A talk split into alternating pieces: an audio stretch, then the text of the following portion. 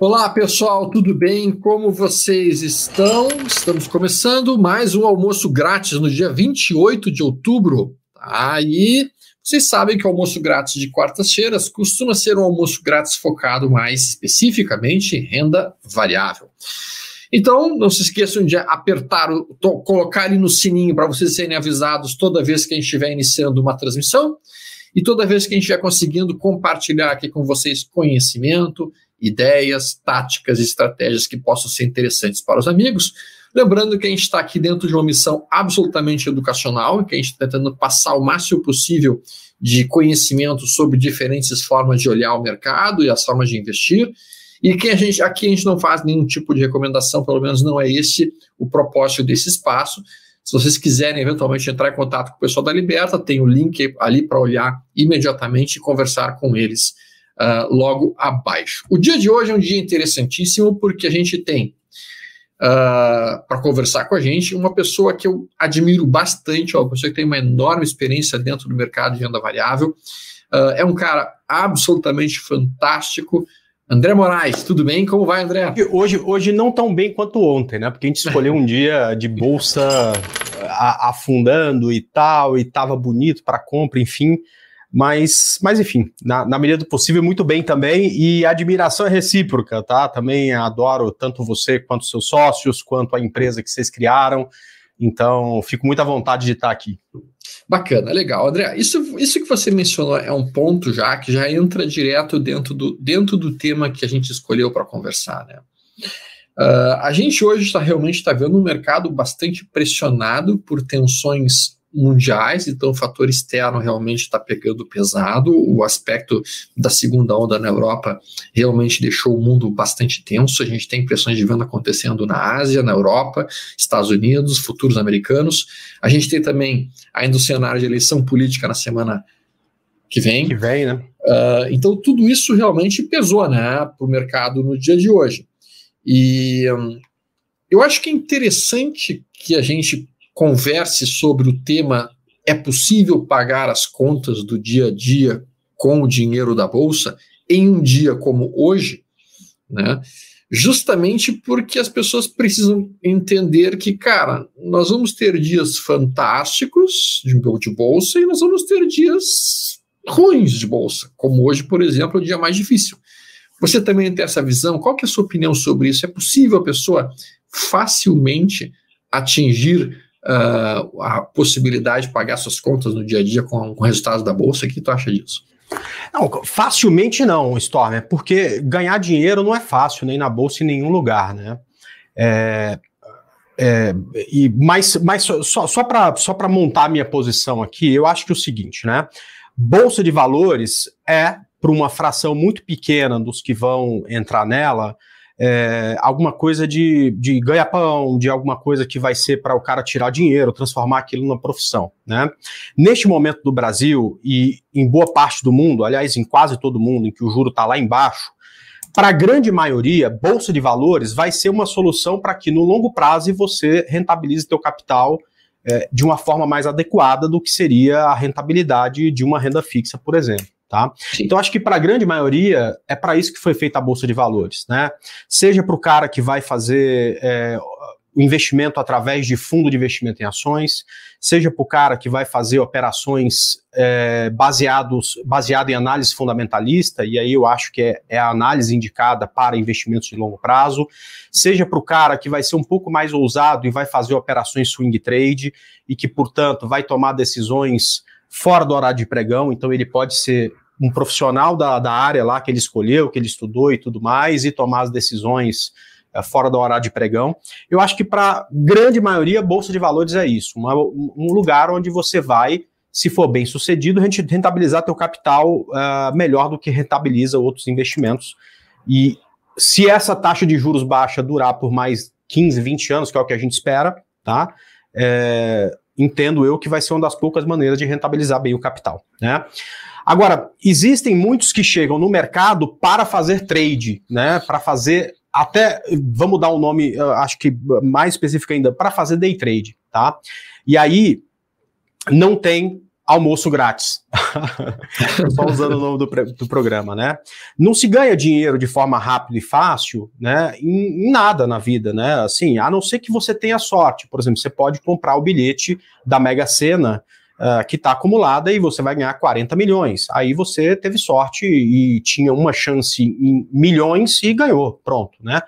Uh, ou se você é muito acima da média, né? Por exemplo, tem jogador de futebol que com 17 anos faz um único contrato e resolve o problema da vida inteira. O cara é tão uhum. acima da média, ele é tão bom no que ele faz, um em cada 100 mil vai, com 17 anos, ficar rico no primeiro contrato, né? Uhum. Mas para a grande maioria, para os outros 99,99999%, né, ganhar dinheiro em bolsa é tão difícil como ganhar dinheiro com qualquer coisa.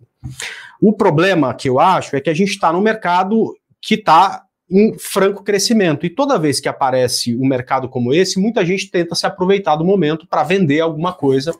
É, e é o tipo de propaganda né, que a gente vê por aí. Assim, é, para aprender inglês, a propaganda mais legal que tem é vem aprender inglês rápido e fácil. Né, para emagrecer, compre aqui esse aparelho que fica mexendo, você não precisa se exercitar. O aparelho que mexe, você vai perder é, peso rápido e fácil. Você vai comprar uma cinta que vai ficar, emagrecer rápido e fácil.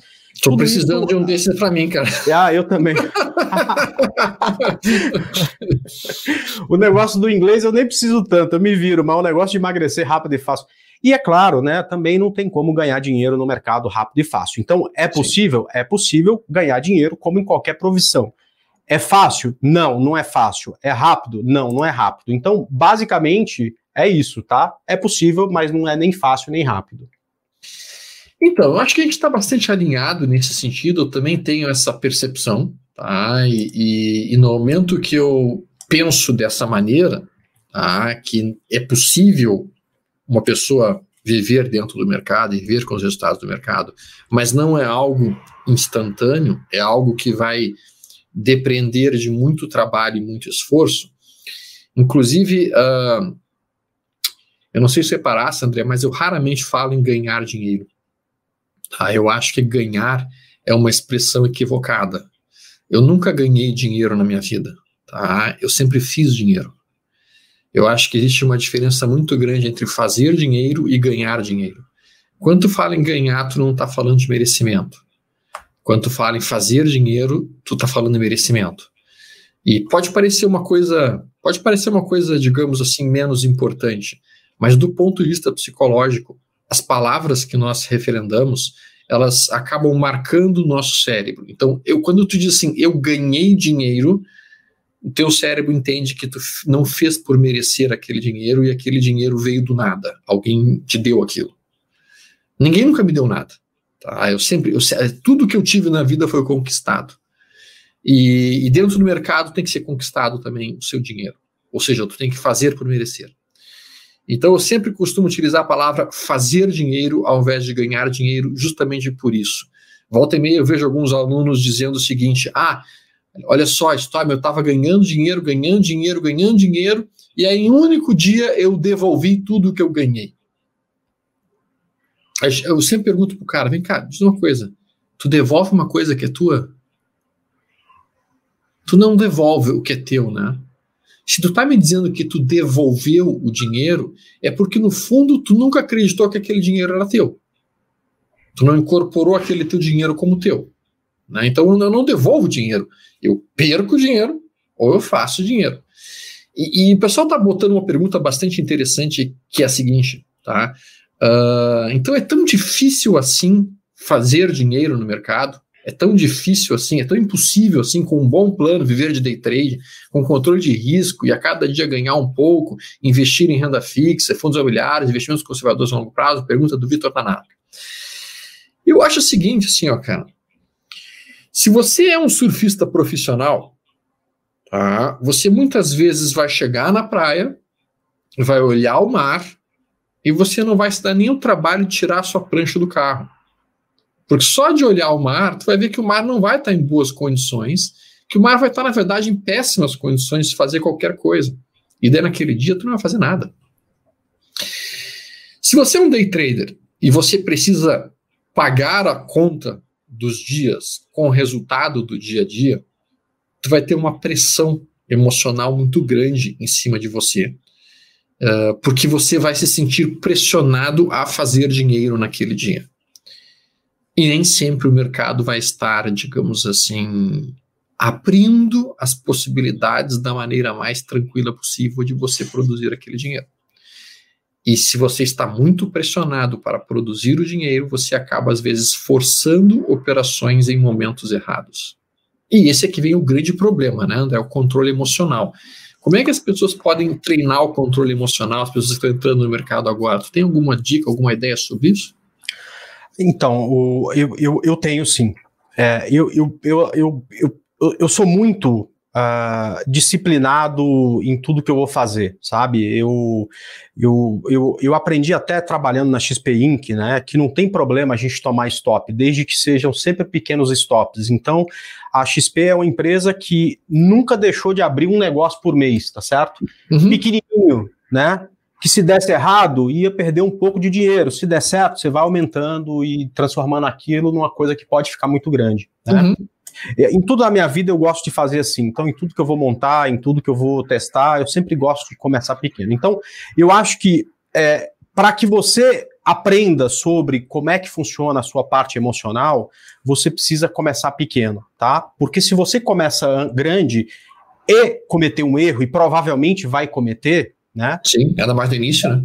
Você, você de cara, sem entender de mercado, sem saber quais, é os, quais são os riscos, sem ter segurança, sem, entender, sem ter segurança na sua estratégia, você vai criar um problema emocional. Então, quando alguém fala para mim, André, eu quero, eu cheguei no mercado, eu sei que você gosta mais de swing trade, que é o que eu gosto de fazer, mas eu quero fazer day trade, é, eu tenho atração por isso e tudo mais. Como é que é o processo para a gente começar? Então, o que, que eu costumo falar? Cara, é, começa no simulador, e simulador tem uma falha, não tem o lado emocional. Mas começa por lá e passa, por exemplo, três meses no simulador. Lá você vai cometer alguns erros que, se você tiver com dinheiro real, vão te machucar. Você vai vender na hora de comprar, você vai comprar na hora de vender, você vai pular um stop seu porque você não sabe o que é offset. Enfim, você vai comprar é, ativo que não tem liquidez porque você errou o código, você quer comprar ITSA 4, mas você compra 3. Você vai cometer uma série de erros lá que não vai estar tá valendo tá? E aí, só que é, não é simular é, maluquice, né? Porque o simulador não funciona para muita gente, porque o cara compra 10 contratos. Um dia de hoje, abriu com gap, ele comprou 10 contratos no simulador. Aí o que, que aconteceu? Caiu, ele comprou mais 10, depois caiu mais um pouco, ele comprou mais 40, depois mais 50, mais 100. Aí ele tá lá, caiu já 2 mil pontos, ele compra 500. Aí o mercado volta 100 pontos, ele sai no 0 a 0 e fala: tá vendo? Eu ganhei dinheiro. Isso não é real. Se fosse com o teu dinheiro, você ia quebrar, a corretora ia zerar você, acabou seu dinheiro, finish, tá? Então você tem que simular condições reais, né? É, é, o que você pode fazer, o que, que teu capital permite, o que, que a tua experiência permite. Depois desse tempo, comece com um lote, tá? Pelos próximos três meses. Então, a gente está montando um processo aqui. Por que com lote? Cara, com lote eu não vou ganhar dinheiro. Cara, mas hoje a corretagem é tão baixa. É, e em alguns lugares, até você, por exemplo, uh, no grupo XP, se você for operar mini contratos, nem corretagem tem, que é, na prática, operar com 1, operar com 10 vai te dar o mesmo, mesmo resultado percentual. E o que você tem que fazer neste momento é entender se a tua estratégia funciona. Porque se ela funcionar com um contrato ou com 100 ações de Petrobras, Sim. ela tende a funcionar com mais. E você treina a tua cabeça para que, na operação que der errado, você perder um certo valor. Né? Sim. E aí você, depois de um tempo, aumenta esse lote, e depois de um tempo, se estiver dando certo, aumenta um pouco mais, por quê? Eu acho que essa questão do equilíbrio emocional, ela, ela vem com, também com treinamento. Sim. Se você deixar para pensar em ganhar dinheiro depois de um ano, provavelmente você treinou.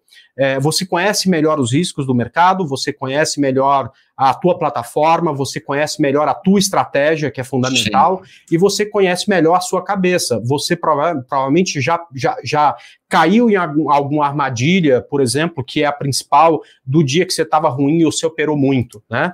Como Sim. é que você vai fazer para isso nunca mais acontecer? Só que se isso aconteceu, se isso aconteceu com você operando um contrato ou 100 ações de Petrobras ou de Vale, cara, no final do dia tu perdeu 50 reais, tá bom, vai tomar 5 Heineken a menos no final de semana, mas você não vai quebrar. Sim. Agora, se você começa grande e descobre que vai ficar descontrolado um dia que você perde, perde, sei lá, 50 mil reais, é completamente diferente. Você criou um problema emocional.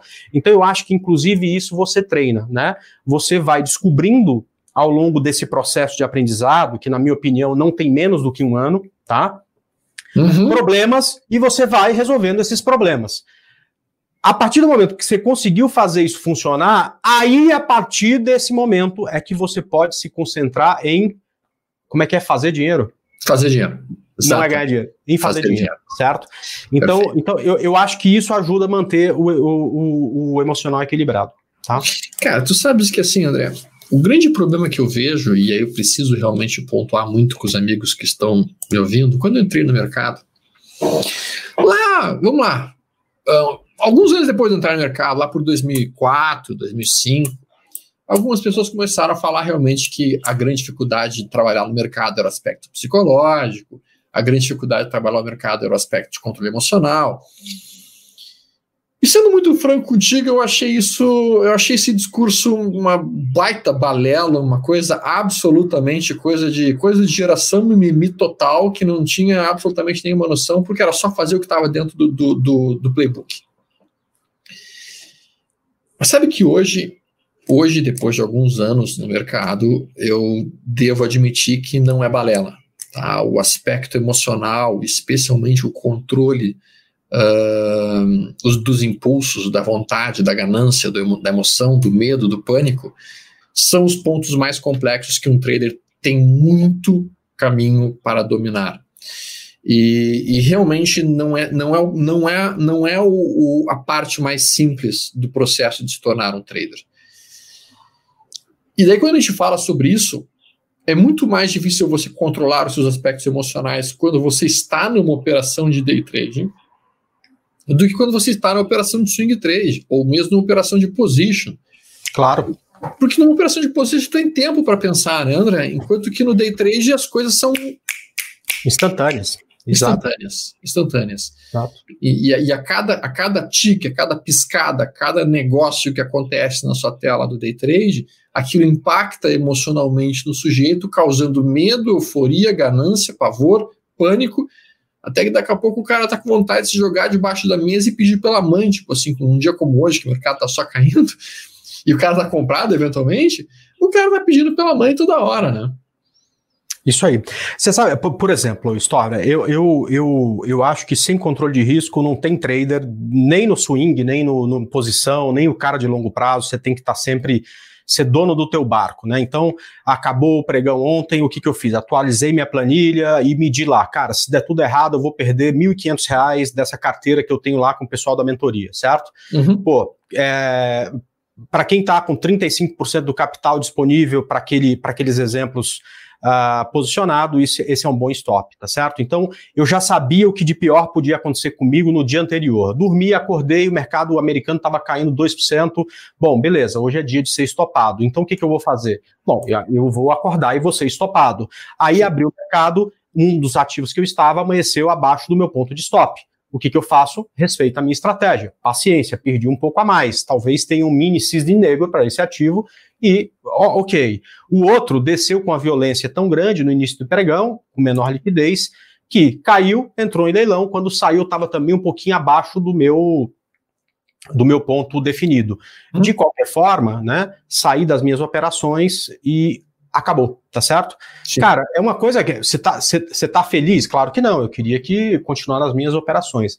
Agora, eu tenho que tomar duas decisões, três decisões num dia extremamente complexo. Se fosse um dia bom, talvez eu não teria que tomar nenhuma decisão. Sim. Às vezes, uma semana que eu já estou posicionado e o preço só vai para o meu lado, eu não tenho que tomar nenhuma decisão.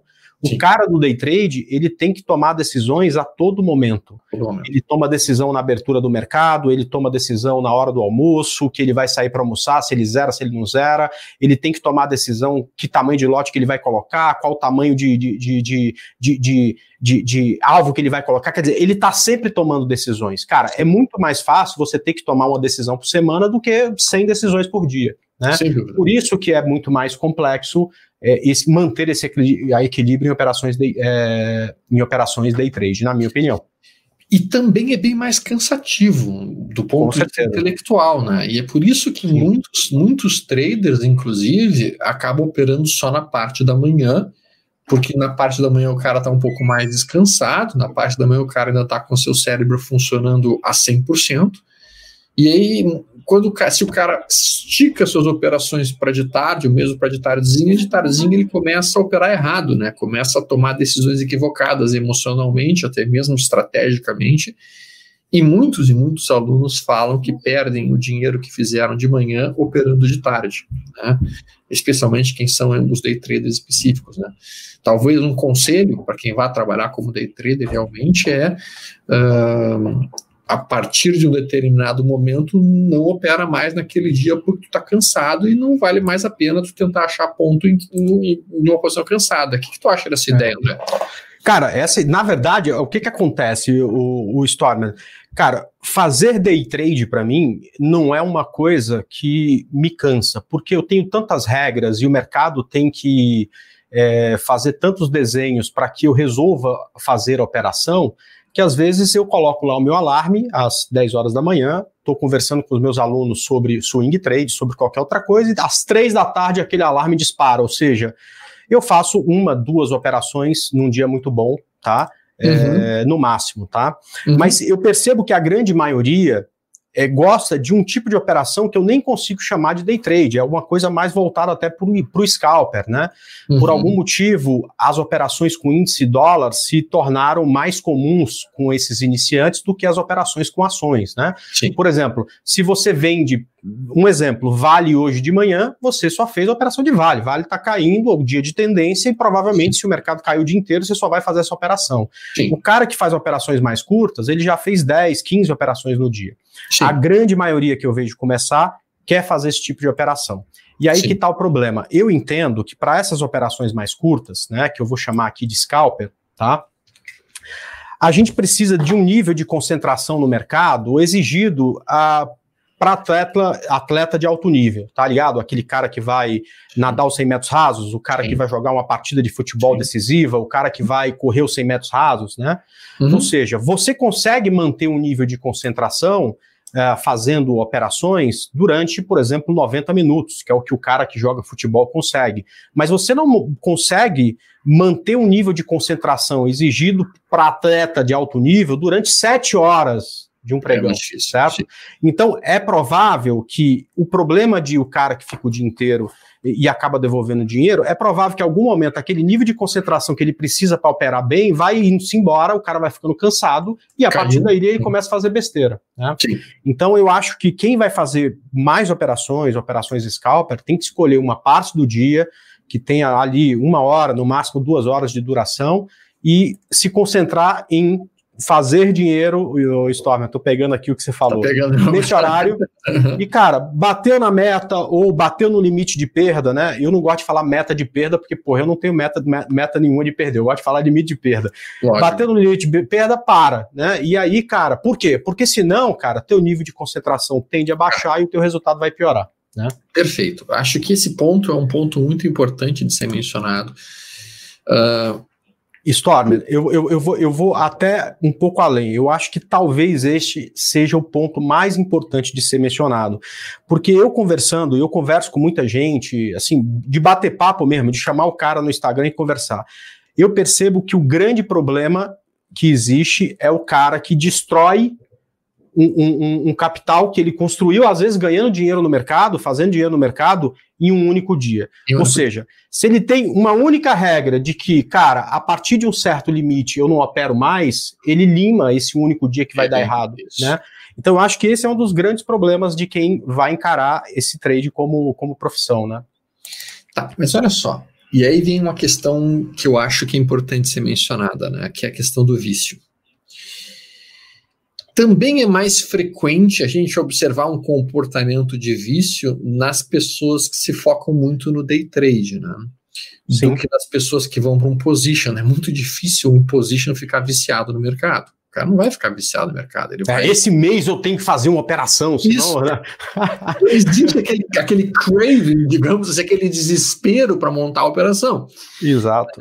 Enquanto que, cara, é muito frequente nós localizarmos nas pessoas que trabalham no day trade esse comportamento de que, cara, eu tenho que operar, eu tenho que operar, eu tenho que operar, eu tenho que operar, hoje eu tenho que operar, hoje eu tenho que operar, hoje eu tenho que operar. É, tô... Tem gente que não consegue nem sequer uh, passar um final de semana tranquilo, porque está querendo logo que chega segunda-feira, eu vou apertar o botãozinho e fazer eventualmente uma operação. Né? Uh, e esse componente de vício, que está muito atrelado em uma série de coisas na vida. Tem gente que é viciada em pôquer, tem gente que é viciada em whisky, tem gente que é viciada em cigarro, tem gente que é viciada em drogas. E um outro tipo de vício realmente é o day trade. Né? Como, como que uma pessoa pode uh, cair a ficha de que ele está viciado nisso? Tu tem algum truque para esse, esse sujeito? Alguma, algum sinal de alerta que te chama a atenção? Ah, tem, tá? É, eu acho que o que faz o que faz é, o cara ter sucesso no mercado é ter uma estratégia bem fundamentada e procurar no gráfico aquela estratégia, né? Então todo dia o mercado abre e eu passo a partir daí a procurar minha estratégia no gráfico. Se eu encontro, eu faço uma operação. Se eu não encontro, como por exemplo, hoje eu não encontrei, eu passo o dia inteiro aqui e não tem nada que me faça operar. Eu acho que um dos sinais de que alguma coisa está fora de controle é quando você deixa de procurar sua estratégia na tela e passa a procurar uma operação. Procurar uma operação é um sinal de que alguma coisa está errada, tá? Porque a gente não precisa de fazer operações, a gente precisa de seguir a nossa estratégia, que é uma coisa que você testou e percebe que é, é isso que dá certo. Então, acho que esse é o primeiro sinal, tá?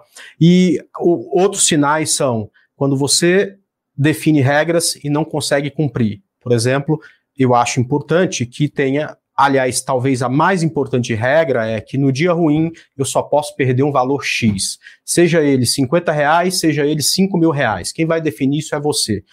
Desde que você respeite essa regra, não tem problema. Se você não consegue respeitar essa regra, ou seja, bateu no meu limite de perda, eu não consigo parar, muito provavelmente você tem um problema e tem que tratar esse problema, tá? Eu não sigo minha meta, eu bato a minha meta, mas eu não consigo parar de operar porque eu quero ganhar mais, mais e mais, mais. Não necessariamente, eu acho que todo mundo tem que ter uma meta de ganho no dia. Um limite de perda, com certeza. Meta Sim. de ganho é uma coisa discutível. Eu, particularmente, num dia bom, eu me permito ir um pouco mais além, mas é uma regra que eu defini. Então, a minha regra é essa, eu sigo essa regra. Mas se você tem uma meta, você tem que parar a hora que bateu lá, porque senão alguma coisa está errada, tá? E principalmente, Stormer, né? Você tem que encostar a cabeça no travesseiro e dormir bem todo dia, tá? Porque no fundo, no fundo, a nossa luta não é para ganhar dinheiro, para fazer dinheiro, para não sei o quê. A nossa luta na nossa vida é para ser feliz, tá certo? Então, isso tem que ser uma coisa saudável, porque se não for, não vale a pena, né? Em qualquer profissão e também aqui. Né? Ou seja, encostar a cabeça no travesseiro e dormir é outro sinal de conseguiu, consegui, então tá tudo bem. Se você está pensando no, no, no, índice futuro que está caindo, no, no que você poderia ter feito e não fez, se aquilo te tira o sono, se você se sente mal, cara, não existe nenhum problema você admitir que isso aí não é para você. Veja bem, Stormer, a família uh, dos meu, do, do, meu pai e da minha mãe só tem médico, tá certo? Uhum. Poxa, eu não consigo ver sangue, tá? Me, me dá angústia. Eu não quero ter que um dia é, é, cuidar da vida de alguém, a vida de alguém depender da. Quer dizer, pode até acontecer, mas eu não quero ter isso como profissão. Então, cara, eu admito, seria muito mais fácil, talvez, meu caminho se eu tivesse me tornado médico. Meu pai é médico, meu irmão é médico, meus primos são médicos, tem consultório, tem não sei o que. Era, era muito mais fácil. Mas, cara, eu admiti, cara, medicina não é para mim. De repente, se você não consegue ligar com essas questões, day trade não é para você e não tem problema nenhum, tá? Hum. É, bom, enfim, acho que é um pouco disso. Eu acho que esse ponto ele está muito bem colocado, porque o fato é o seguinte, né? Uh, as pessoas estão muitas vezes se colocando em situações para as quais não necessariamente vai o perfil dela, né? Então, cara, Assim como nem todo mundo nasceu para ser médico, nem todo mundo nasceu para ser trader. A gente tem que ter isso em mente, assim, né? A gente e não tem nenhum problema o cara não ter nascido para ser trader. Ele pode ganhar muito dinheiro como investidor de prazo mais longo. Ele pode ganhar muito dinheiro escolhendo boas empresas para se tornar sócio. Ele pode fazer muito dinheiro em uma série de coisas, né? Uh, diferentes do que especificamente ser um trader. Mas o problema é que eu tenho visto, e talvez isso me preocupe um pouco mais, sempre que o mercado está em tendência de alta, uh, Moraes, o que eu tenho percebido é que começam a aparecer realmente muitas pessoas vendendo facilidades e todo mundo começa a se achar realmente um, um, mestre Jedi da análise técnica e do mercado financeiro. Eu digo assim, o mercado de tendência de alta é o maior criador de gênios do mercado financeiro que já existiu em toda a história. Porque todo mercado de tendência de alta aparece um cara achando que é o gênio, porque tudo que ele faz dá certo, e ele não percebe que o que ele está fazendo está dando certo, porque o mercado está tá favorecendo. Né? O ponto que eu vejo é que essas pessoas muitas vezes estão dizendo para outras pessoas abandonarem seus empregos, abandonarem suas profissões de origem e já imediatamente irem para o mercado.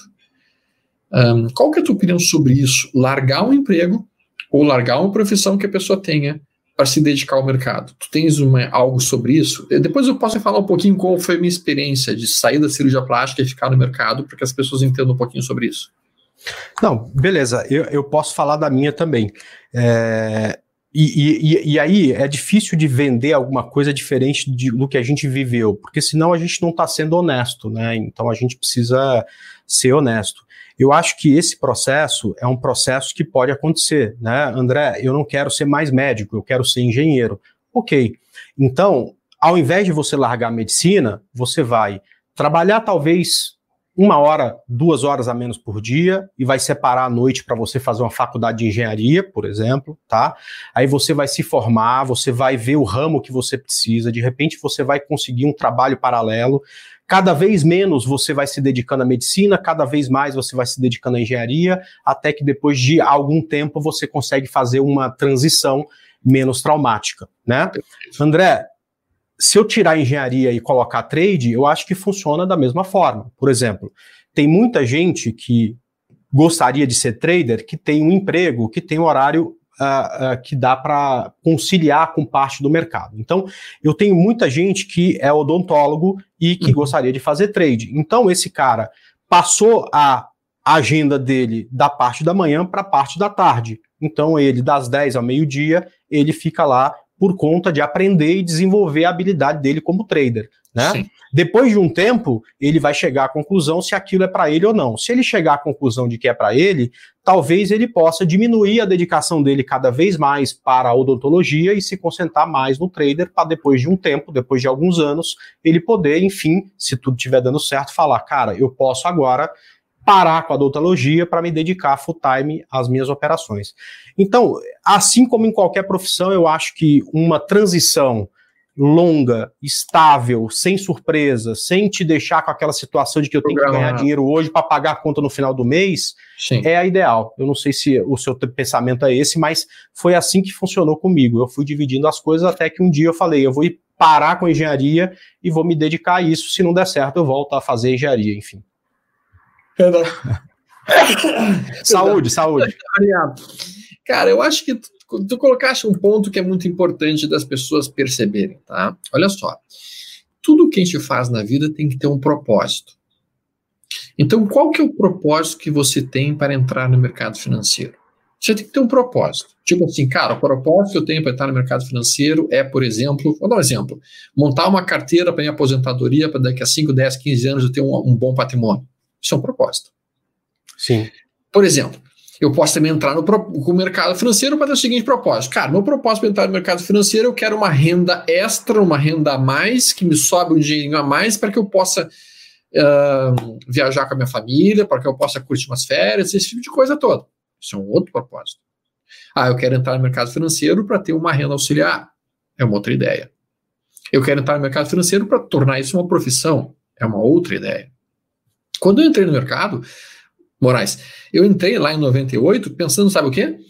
Eu quero entrar no mercado financeiro porque eu não quero fazer plantão. Eu não quero fazer plantão, eu odiava fazer plantão, eu odiava ficar 24 horas preso no hospital, eu cheguei a ficar 72 horas no plantão, e quando eu saí daquele plantão, eu disse assim, nunca mais na porra da minha vida eu vou entrar num hospital e ficar 72 horas plantão nesta M, não quero, perdi três dias da minha vida aqui, só que eu pensava o seguinte, cara, eu como residente eu não tinha dinheiro para me sustentar sem plantões. Então como é que eu vou arranjar dinheiro para me sustentar e poder ficar sem fazer plantão? Bom, o que eu fiz foi, cara, eu tenho que fazer com que o meu dinheiro produza mais dinheiro para mim. E aí, automaticamente, eu comecei a pensar no mercado financeiro como uma forma de complemento de renda. E daí eu entrei em 98 para isso. No final, muitos anos depois, 10 anos depois, lá em 2008, em que eu já operava como cirurgião plástico, operava como position, fazia minhas operações de prazo mais longo, lá em 2008, surgiu a necessidade, não foi nem porque eu escolhi, surgiu a necessidade de eu fechar a minha, uma, uma das minhas duas profissões. Né? Naquela época, minha filha ficou bem doente e eu não tinha tempo para cuidar de tudo, não tinha tempo para tocar mercado, fazer cirurgia plástica e cuidar da filha no hospital. Então eu decidi escolher, cara, eu vou ter que fechar uma das coisas que está me tomando tempo para que eu possa cuidar da minha filha. E aí a decisão foi: eu vou fechar a cirurgia plástica. Tá? E, e não foi uma decisão simples, porque a cirurgia plástica gerava o quê? Uma receita relativamente estável, enquanto que o mercado financeiro não é uma receita estável. A gente sabe disso. Vai ter meses muito bons, vai ter meses fracos, vai ter meses até ruins. E aí, quando, quando decidi fechar a cirurgia plástica, deixar a cirurgia plástica para ficar no mercado, primeira coisa que meu pai veio me dizer, porque meu pai sempre foi um cara muito prático, sabe, Moraes? Meu pai sempre foi um cara. A, a geração mais antiga era uma geração muito focada em, em, coisas práticas, né? Meu pai sempre foi um cara muito prático. Ele chegou para mim, primeira coisa, disse assim: Tu vai ter como se sustentar no mercado com tranquilidade? Porque tu sabe que a principal missão de um homem é sustentar a sua família. E isso tem que fazer. E daí eu olhei para o meu pai e disse assim, cara, pai, eu acho que eu tenho uma certa folga financeira e que eu conseguirei me sustentar. Daí ele disse assim: tá, mas achar não é suficiente. Achar não é suficiente, porque afinal de contas a tua esposa não trabalha, a tua filha está doente. E eu não vou te sustentar. Foi o que meu pai disse. e sabe que ele, quando ele me disse isso, eu levei um choque do tipo assim, cara, eu tô sem pontes de volta, sabe? E hoje eu olho para aquilo e falo assim: ah, foi a melhor coisa que meu pai podia ter me dito. Que ele não ia me sustentar. Por quê? Porque ele colocou da forma adequada que simplesmente um homem é responsável por suas decisões. E essa é a decisão que as pessoas têm que tomar. Quando o cara está decidindo em terminar sua profissão e sair da profissão para se tornar trader, ele tem que pensar o seguinte, cara, e se não der certo? E se eu não conseguir virar? Como é que eu vou sustentar minha família? Como é que eu vou sustentar minhas pessoas que eu amo? Então, essas coisas todas são importantíssimas, e as pessoas não falam muito sobre isso. Deixa eu perguntar uma coisa. Volta e meia, o pessoal te manda Instagram perguntando sobre esses detalhes, porque, cara, assim, o que acontece no meu Instagram assim, é isso, assim, ó, Storm, eu tô pensando em largar minha profissão para ir pro mercado. E aí, cara, o que, que tu acha disso? É, então, Storm, eu, eu, eu, eu recebo muito, né, mas não tanto como antigamente, né? Eu, eu adotei uma postura que é, é, eu tento afastar de mim essas pessoas porque eu acho que eu não consigo ajudá-las. Na verdade, eu vou frustrá-las, eu vou falar que não é possível, entendeu? Hum. É ganhar dinheiro de forma rápida e fácil. Então, é, sempre em qualquer. É, em qualquer oportunidade, eu falo: olha, se você está aqui e acha que isso aqui é fácil, você vai ficar milionário da noite para o dia, Cara, vai para outra live. Tem umas 20 acontecendo nesse momento. Por quê? Porque seremos dois frustrados. Primeiro, eu não vou conseguir te ajudar porque eu não sei como é que ganha dinheiro desse jeito, tá? E segundo, então eu, é, é, você vai ficar frustrado comigo. E, Sim. de certa forma, tá? É, eu também fico frustrado porque eu não acredito na tua busca. Então seremos dois frustrados. Então eu, desde o primeiro momento, eu deixo bem claro de que, cara, eu não sei fazer isso e é melhor que a gente não tenha contato porque seremos dois frustrados, né? E, e mas mesmo assim ainda aparece bastante e eu acho que é, a gente precisa estar sempre falando sobre isso, porque se ao mesmo tempo, né, não é só no mercado financeiro, não é só aqui na bolsa, mas em qualquer mercado em expansão, tem gente falando uh, ah, para que possa vender um curso, para que possa vender uma plataforma, para que possa vender de facilidade, eu acho que tem que ter o contraponto, que aí eu acho que é nossa responsabilidade, de falar, cara, não é tão fácil assim, ou não é fácil como falaram. Vai com cuidado, tá? Cara, se tu, se tu, vai com calma. Se, se tu, quanto tempo tu tem de mercado? Ah, três meses. Então, cara, a não ser que tu seja o Neymar desse negócio aqui, você não tem chance nenhuma. Espera mais um ano, né?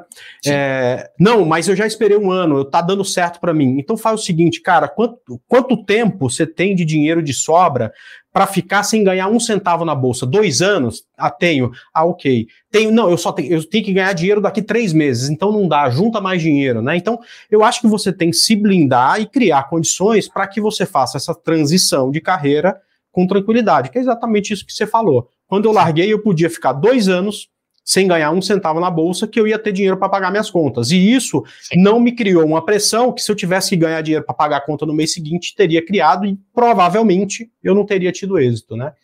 Então, isso aparece, aparece não tão com tanta frequência, porque sempre que eu posso, eu deixo claro o que eu consigo fazer, o que eu não consigo fazer. Uhum. É, eu, Stormer, eu, eu, eu, eu, eu acho que a gente está no mercado há tanto tempo e a, a, a, coisa mais importante que eu, você, seus sócios conseguiram é manter inabalada a nossa credibilidade. Tá? É, a gente já teve dia ruim que a gente perdeu, a gente já tomou decisões ruins e que poderiam ter sido melhores e tudo mais, mas uma coisa que a, a, a gente quer deixar inabalada até a gente se aposentar a nossa credibilidade. Tá? Eu um dia peguei no meu YouTube e fiz uma releitura de tudo que estava lá. São mil e tantos vídeos. Eu tirei de, do ar quase 100 vídeos que eu achei que em algum momento eu passei uma mensagem mostrando que isso aqui é uma coisa mais simples do que realmente é.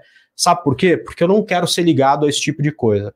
Cara, a vida é dura, ganhar dinheiro é difícil, seja com trade, seja empreendendo, seja com medicina. Para passar no vestibular de medicina, o cara às vezes estuda 3, 4 anos.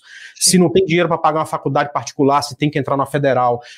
Como engenheiro, é difícil ganhar dinheiro. Não vai ser no mercado que você vai encontrar facilidade. É, penso assim.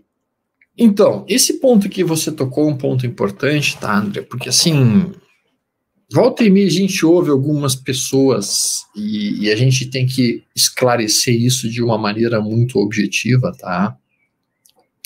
Algumas pessoas dizendo o seguinte: o trader é uma pessoa que não agrega em nada à sociedade. O trader é uma pessoa que simplesmente não produz nada de decente para a sociedade. O trader não gera emprego e o trader não faz bem para a economia. Eu preciso colocar minha opinião sobre isso, porque volta e meia as pessoas me perguntam bastante. A gente vê, inclusive, um, um influenciador digital aí falando umas delícias justamente nessa linha, né? Dizendo que o trader não produz absolutamente nada. Cara, o cara que fala isso não tem uma real noção da importância do mercado financeiro para a economia real. Certo, isso aí. Porque economia real, na verdade, o empresário que precisa de dinheiro para poder crescer, produzir empresas, produzir lojas, produzir eventualmente empregos, e não vai conseguir o seu dinheiro emprestado num banco, a não ser através de altíssimas taxas de juros. Esse sujeito precisa necessariamente o quê? Se ele quer um dinheiro relativamente barato, ele precisa lançar ações no mercado e dessa maneira ele capta dinheiro e com esse dinheiro ele consegue gerar emprego, consegue gerar os, os, os as, as, lojas, as indústrias e o que ele está querendo fazer na economia real. Aí tu pode dizer, tá, mas Stormer, isso não é o trader, isso é investidor. Ok. Se não existisse liquidez nas ações, você acha que algum investidor ia colocar dinheiro na bolsa? De jeito se nenhum. Se não existisse liquidez, o investidor não ia botar o dinheiro no IPO. O que ele precisa de fato é de liquidez para poder botar o dinheiro e quando ele quiser sair, ele sair do dinheiro, tirar o dinheiro dele de volta. Então o trader ele tem uma função muito importante, em primeiro lugar, prover liquidez para os investidores. E isso por si só já faz com que atraia investidores que irão colaborar diretamente na economia real. Isso é somente um ponto. Segundo ponto, que o trader tem como fundamental importância. O trader muitas vezes assume o risco que um produtor não quer ter. Vou dar um exemplo. Um produtor de milho. Então o cara está produzindo milho hoje. E ele tem um custo para produzir a saca de milho dele. Digamos que o custo de produção da saca de milho dele, vamos lá, ele esteja pensando em um custo de, uh, vamos colocar aqui um custo de 81 reais é o custo de produção saca dele do milho. O milho agora está em 83,15. O que, que esse produtor vai fazer? Ele pode esperar os próximos seis meses e rezar para que o preço do milho esteja acima de 81. E se estiver abaixo de 81, ele vai ter um enorme prejuízo e talvez ele não tenha nem dinheiro para fazer a próxima safra dele. Ou o que ele faz é, ele produz o milho dele a 81 e ele vende o risco para um trader. Ele simplesmente faz um hedge vendendo o contrato futuro do milho 83. E com isso, ele sai do risco, ele captura o lucro que ele aceita ter e que ele gostaria de ter naquela safra dele, e simplesmente ele consegue manter o seu capital para produzir de novo uma nova safra daqui a seis meses, daqui a oito meses ou daqui a um ano. Essa ideia de que o especulador é quem assume o risco e alivia o risco do produtor, as pessoas não percebem. As pessoas não percebem que, cara, o, o especulador, no caso o trader, ele assume risco. Porque quando ele compra o contrato 83, se o milho afundar para 79, quem é que toma toco? Não vai ser o produtor. Quem vai tomar toco é o trader, que tomou a posição. Isso. E só essas duas funções, somente essas duas funções, já mostrariam para uma pessoa com dois neurônios e meio funcionando a importância da existência de traders. Pessoas que aceitam risco, risco calculado, naturalmente, para se derem certas operações dele ganharem dinheiro, fazerem dinheiro, no caso. Né? O que, que tu acha sobre isso? O trader tem função para a sociedade ou não tem, André? Poxa, é o trader que dá preço para tudo, né? Para o milho, para o boi, é, para o fundo imobiliário, né? Café, ah, não gera emprego. Cara, há 15 anos atrás não tinha shopping nem em São Bernardo do Campos brincar, entendeu? Os que tinham lá tava tudo fechado, né? Cara, olha só o quanto de dinheiro os fundos imobiliários, com a participação, inclusive de traders, né, de investidores de médio prazo, enfim, estão é, gerando e trazendo de dinheiro que vai criar. Quer dizer, enfim, cara, uh, a, a, a, o mercado financeiro move praticamente, uh, sei lá, 80% das coisas que a gente tem aqui no meu escritório, entendeu? Tudo, né? Então, em, e em tudo isso, quem dá preço para tudo isso é o trader, né? A gente não consegue conceber uma economia real forte sem uma economia virtual tão forte quanto. Claro. Nós precisamos ter uma bolsa forte para que a nossa economia seja forte. Exato, exato. Exato, senão, né? Senão, senão, cara, senão paralisa tudo. Então tá, então vamos paralisar tudo e aí ralamos. Exatamente, né? E além disso, o, o, o Stormer, né? É, e, e, e, acho importante, né? A gente ainda está falando, né? de bolsa forte, de bolsa crescendo e tudo mais num país, cara, que teve historicamente, a partir do. Assim, historicamente, mas eu que eu acompanho a partir do plano real, uma taxa de juros altíssima, isso acabou. Então, essa visão de que mercado financeiro é lugar de gente rica, de que mercado financeiro é lugar de especulador e usa isso como alguma coisa ruim, tá? Mercado financeiro não é para mim, mercado. Isso está acabando. Você provavelmente, para conseguir gerar riqueza, ou seja, ganho acima da inflação, você vai precisar do mercado financeiro, do mercado de renda variável, melhor dizendo. Sim. Pode ser que você não seja um trader, porque não necessariamente você vai fazer day trade. Aliás, a grande maioria não precisa fazer isso. Sim. Mas você vai fazer um swing trade, você vai fazer uma posição de médio prazo, você vai investir no longo prazo. Ou seja, você vai se aproveitar desse mercado, que é importante em qualquer economia, para gerar riqueza para o teu dinheiro. Quando eu falo isso, não é para ficar rico da noite para o dia de forma rápida e fácil. É Sim. gerar riqueza para o longo prazo, né? Sim. Então, assim, cara, isso é uma coisa que eu acho interessante, porque, porque na verdade, uh, quando eu era cirurgião e eu ia nas festas sociais, né, as pessoas começavam, assim, automaticamente a. Ah, o que, que tu faz? Eu sou cirurgião plástico. Cara, assim, ó, chovia de gente. Ah, eu quero fazer uma lipo, eu quero fazer uma prótese. É, é, é assim uma encheção de saco, porque estava numa festa, tu não queria falar de trabalho, e vinha um monte de gente querer falar contigo aquilo. Aí quando eu parei de fazer cirurgia plástica e me tornei especulador, que é o que eu sou hoje, um especulador, As pessoas me perguntavam o que, que eu fazia. Eu dizia assim: eu sou especulador de mercado financeiro. Moraes, eu falava isso, cara. Assim, ó, as, as, pessoas se afastavam. Acabava a roda. Acabava a roda, sabe? Assim, acabar. E a minha esposa da época, ela disse assim: Porra, por que que tu foi dizer isso? Por que que tu disse que tu é especulador? Porque afinal de contas, que mas o que que eu podia ter dito? Eu sou especulador mesmo. Eu não tenho nenhum problema em dizer que eu sou um especulador. O que que é um especulador? Qual é o conceito especulador? O especulador é o sujeito que observa a realidade e ele percebe os movimentos e antes que aconteçam determinados movimentos, ele toma uma ação, ele especula em cima daquilo. E é isso que eu faço.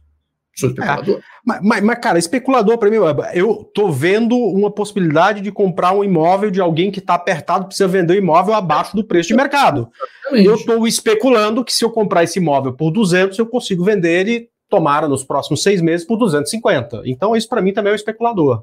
Né? Eu vou comprar laranjas do produtor a um preço mais baixo do que eu venderia na feira uma semana depois, ou dois, três dias depois. Eu estou especulando. Para mim, isso tudo é especulação. É, o, o, o, a, não importa se vai levar três meses ou se vai levar três minutos. Isso para mim é especulação. Né? Exatamente, exatamente, exatamente. Então, de certa forma, todos somos especuladores. Sim, sem dúvida alguma, sem dúvida alguma. E, e, só que assim, as pessoas têm um preconceito em relação ao especulador. Mas, mas aí eu, eu, deixa eu te fazer uma pergunta. Isso não mudou um pouco, uh, assim, nos últimos anos, né? Eu, eu vou te dizer que a, a minha família, poucas pessoas da minha família sabiam ao certo o que, que o André fazia.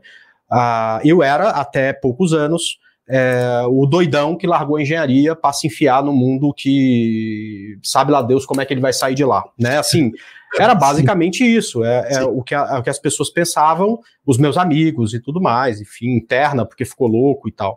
Né?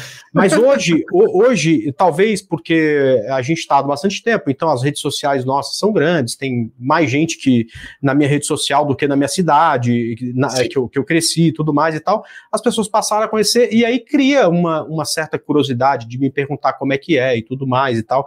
A, a, a, a maioria, né, dá para ganhar muito dinheiro e tudo mais, dá para ganhar muito dinheiro, é igual com engenharia, com medicina, dá para ganhar muito dinheiro, dá para perder Sim. muito dinheiro também, Sim. assim como em qualquer profissão e tal. Então, é, hoje está até, tá até mais fácil, né? As pessoas têm. Ah, eu já não espalho mais a roda, tá? A roda continua a mesma quando eu falo o que eu faço.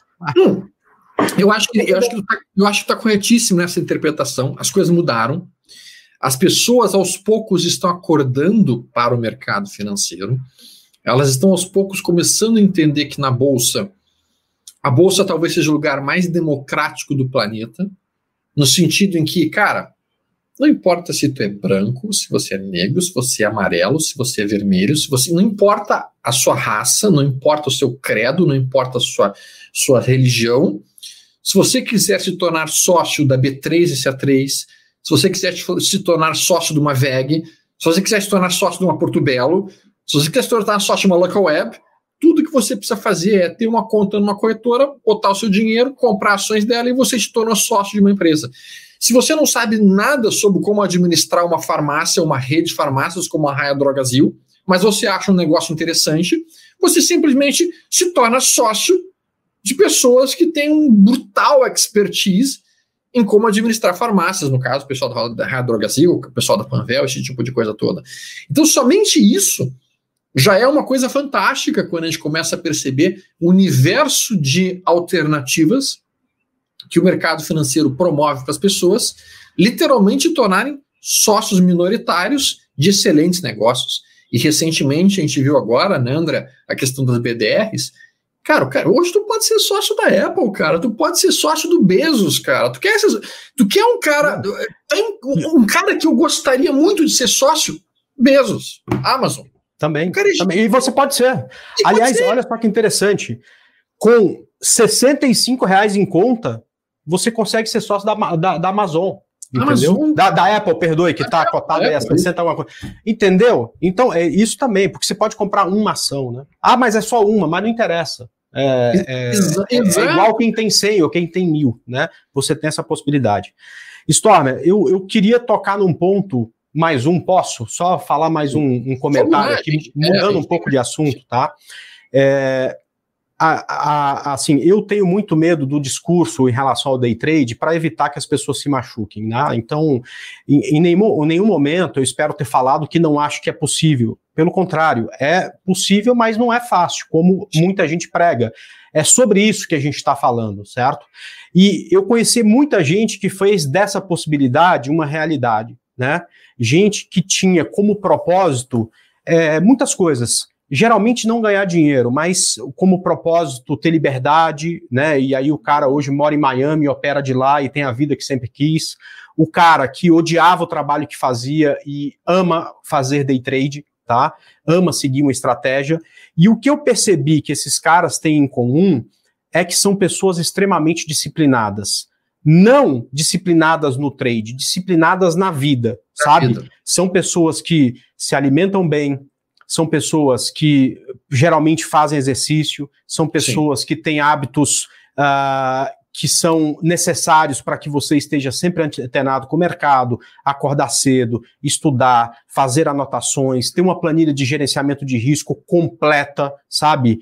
Uhum. Cara, a qualquer hora do dia ou da noite eu te desafio. Me chama que eu vou te mostrar a minha que está atualizada, sabe? Uhum, uhum. Essas pessoas que são extremamente disciplinadas são as pessoas que conseguem ter êxito uh, no mercado de ações no curtíssimo prazo. Tá? Então, se é, uh, uh, tem alguma coisa que você pode fazer para que você se torne uma delas, é criar suas regras, seguir suas regras e ser muito, muito, muito disciplinado em relação a essas regras, ao estudo, à dedicação, que depois de um tempo, eu não sei precisar quanto, porque isso muda para cada um, né? Por exemplo, o Bezos quebrou algumas vezes antes de ter sucesso com a Amazon. Ele não Cara, conseguiu ficar rico com a Amazon. foram 20 anos de, de resultados negativos antes de é. começar a apresentar um único balanço positivo, né? Exato. Ou seja, o que eu acho é que não vai ser com menos de um ano, porque é muito difícil você aprender e ficar bom em qualquer coisa antes de um ano. Então, depois desse tempo, tá? Se você aprendeu as regras, for disciplinado, né? Aquela, aquela, aquela matemática de que para cada 100 que começa, é, é, 95 fica no meio do caminho, começa a virar a teu favor. Vai ficando um monte de gente no caminho e vai sobrando Sim. você ali para ficar entre os cinco e a gente espera que cada um dos que estão assistindo aí seja um desses e que vocês sejam muito felizes, principalmente, felizes principalmente fazendo o que fazem. No caso, se escolher o trade, que sejam muito felizes fazendo o trade. Perfeito. Bom, pessoal, o negócio é o seguinte, tá? Se vocês quiserem conversar com o pessoal ali da Liberta, com os assessores, tem o link logo abaixo. Pode, pode ajudar vocês na, em achar um pouco esse caminho. A Liberta é um escritório muito focado em operações de renda variável. Eu acho que é o maior escritório da rede realmente focado em, em renda variável do país. Uh, e a gente percebeu que muitas pessoas estavam gostando do conteúdo do almoço grátis mas que elas estavam com dificuldades de, de, de acompanhar os quatro almoços grátis nessa semana, todas as semanas, né? Então, o que, que a gente fez? A gente fez uma modificação na forma como o almoço grátis vai ser realizado. A gente vai realmente fazer a partir da semana que vem um almoço grátis sempre na segunda-feira, tá? Nos feriados, quando a gente é feriado, a gente faz na terça, com até uma hora e meia, com o máximo possível de conteúdo meu, conteúdo do Uris, conteúdo do Ruschel, a gente vai chamar convidados, tá? O Heraldo também e, e, o Torres. E ao longo da semana, então, nós vamos partilhar esse, esse, esse produto produzido em, em nuggets, em pequenas pílulas que vão poder ser mais facilmente acompanhadas pelas pessoas, para que as pessoas consigam, então, capturar o máximo possível desse conhecimento. Tá? A programação do almoço grátis, quinta-feira, nós vamos ter uma entrevista na semana que vem, nessa amanhã, melhor dizendo, com o Roberto Atush, e o Carlos Macedo. E a gente já está amanhã conversando com o Urch, então o Roberto Atucho e o Carlos Macedo, sobre bancos brasileiros serem uma oportunidade ou uma armadilha. E na terça-feira da semana que vem, nós vamos ter o primeiro almoço grátis, que vai ser aquele almoço grátis mais longo, sobre eleições americanas e o impacto no mercado. Vai estar um monte de gente especialista acompanhando isso daí. E eu acho que vai ser interessante a gente ver como é que as eleições vão estar impactando dentro do mercado como um todo. Quero agradecer muito a tua presença, Moraes, e deixar para ti, basicamente, uh, os minutos finais para colocar uma mensagem para o pessoal. Cara, eu, eu, eu, acho que a mensagem que tinha ficado para trás era essa que eu falei. É, apesar de ser uma coisa difícil, é uma coisa possível. Quem tem sucesso geralmente é o cara mais disciplinado. É, É, não dá para cair nesse conto de que é fácil e rápido, porque não é fácil e rápido emagrecer, aprender inglês, é, enfim, uma série de coisas. Também não é nem de forma rápida e fácil que você vai ganhar dinheiro com o mercado. E não necessariamente você precisa ser um day trader, né? Eu acho que você pode muito bem saciar essa vontade de renda variável, tendo a sua profissão, investindo no mercado de ações a um prazo maior, se você descobrir que é essa a sua praia, para que não daqui a dois meses, mas para que no longo prazo você crie riqueza, ganhe acima da inflação e principalmente consiga ganhar melhor do que os investimentos que tem por aí hoje em dia fora do mercado de renda variável. É isso. Perfeito, eu quero agradecer muitíssimo tua presença hoje, uh, André Moraes. Você, como sempre, trazendo conceitos muito importantes e, e, e, uma luz de serenidade, digamos assim, até mesmo de parcimônia dentro de um mercado que muitas vezes acaba sendo feito com muita paixão e às vezes com pouca razão. É, muito e quero agradecer a presença de todos que acabaram nos acompanhando no dia de hoje e não se esqueça de compartilhar com os amigos de vocês e apertar o sininho para poderem ser avisados toda vez que tiver um almoço grátis aqui conosco. Um grande abraço, até mais. Tudo de bom. Um abraço, até mais.